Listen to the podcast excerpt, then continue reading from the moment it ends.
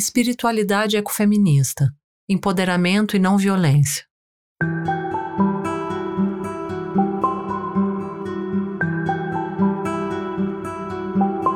Como vimos ao longo da série, precisamos pensar os ecofeminismos em sua pluralidade de expressões, pois, da mesma forma como não existe uma única corrente feminista, não há tampouco um único ecofeminismo.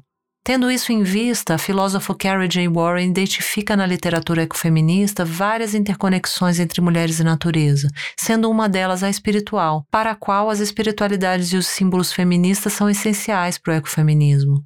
Por esse motivo, essa corrente é entendida como essencialista e, embora lhe sejam dirigidas críticas, Warren defende que a espiritualidade ocupa um lugar importante no ecofeminismo. A crítica geralmente se direciona ao fato de que a espiritualidade é algo relacionado com a religião ou a teologia, portanto, algo pessoal e da esfera privada, isso é fora do âmbito da política. Ainda que concorde parcialmente com essa crítica ao essencialismo, Warren defende que as espiritualidades ecofeministas devem ser levadas em consideração por alguns motivos.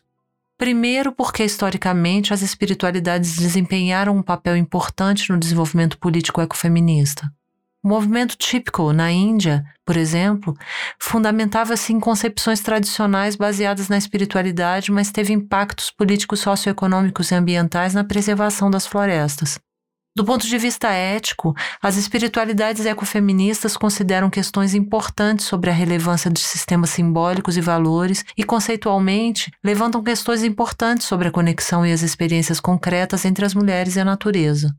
Além disso, para Warren, a perspectiva espiritualista requer que teóricas ecofeministas que não pertencem a grupos oprimidos se comprometam com cuidado e humildade metodológica ao criticar as praticantes espirituais que são integrantes de grupos oprimidos. Ou seja, novamente percebemos a necessidade de pensar as mulheres não como um sujeito abstrato e desinteressado, quando na verdade os feminismos criticam justamente isso. Somos seres relacionais e contextualizados. Ignorar que muitas mulheres incorporam visões espiritualistas de mundo poderia incorrer no erro que criticamos. A ética sensível ao cuidado pode nos dar pistas de como lidar com essas diferenças. Warren entende que os mitos, rituais, símbolos, linguagem, sistemas de valor das espiritualidades ecofeministas têm um compromisso com a eliminação do privilégio e poder dos de cima sobre os de baixo, homem e mulher, por exemplo e, portanto, devem ser reconhecidos também como feministas, na medida em que se comprometem com a abolição do sexismo. São também práticas ecofeministas a partir do momento no qual expressam compromisso em desafiar as conexões preconceituosas entre mulheres e natureza em favor de práticas sensíveis ao cuidado.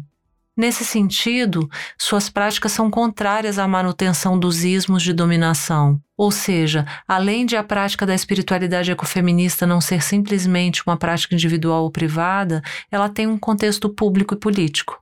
A partir daí, Warren caminha para uma concepção de espiritualidade não transcendental, que se remete ao poder, ao empoderamento e à não violência, tendo em vista que para ela o poder não é intrinsecamente positivo ou negativo, mas em contexto de opressão, como no machismo, o poder é usado ilegitimamente.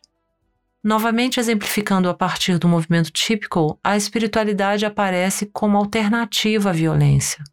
A ética sensível ao cuidado, que traz para o campo da ética a necessidade de considerar moralmente valores como o cuidado e a empatia, para além da razão e das decisões imparciais, abarca um certo componente espiritual na capacidade para o cuidado, para além do componente cognitivo. Nesse sentido, cuidar de si ou dos outros envolve ousar ver nossos pontos em comum com o outro que é diferente de nós.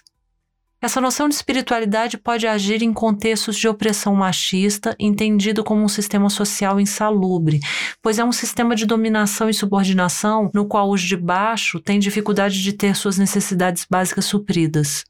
Para romper com um sistema insalubre, Warren sugere que, além de uma intervenção política, econômica e social, as espiritualidades ecofeministas têm o poder de ajudar a curar as feridas do machismo. Isso ocorre por meio de estratégias de sobrevivência e empoderamento no presente machista pré-feminista.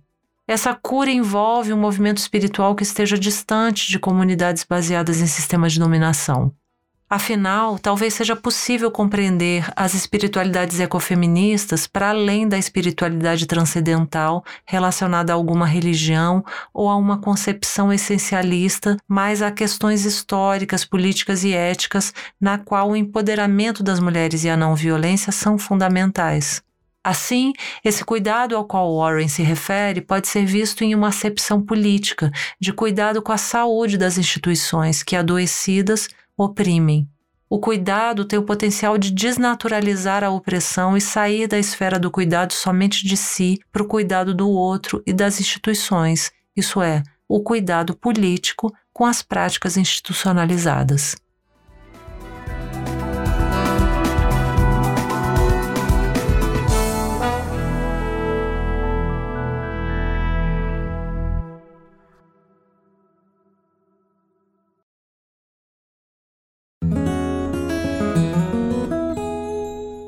Conheça o Politicamente Incorreto e Ambientalmente também, nosso podcast mensal sobre política e meio ambiente, sempre com pessoas convidadas debatendo as convergências entre Brasília e sustentabilidade. O Politicamente Incorreto e Ambientalmente também faz parte do trio de podcasts do site Modifica.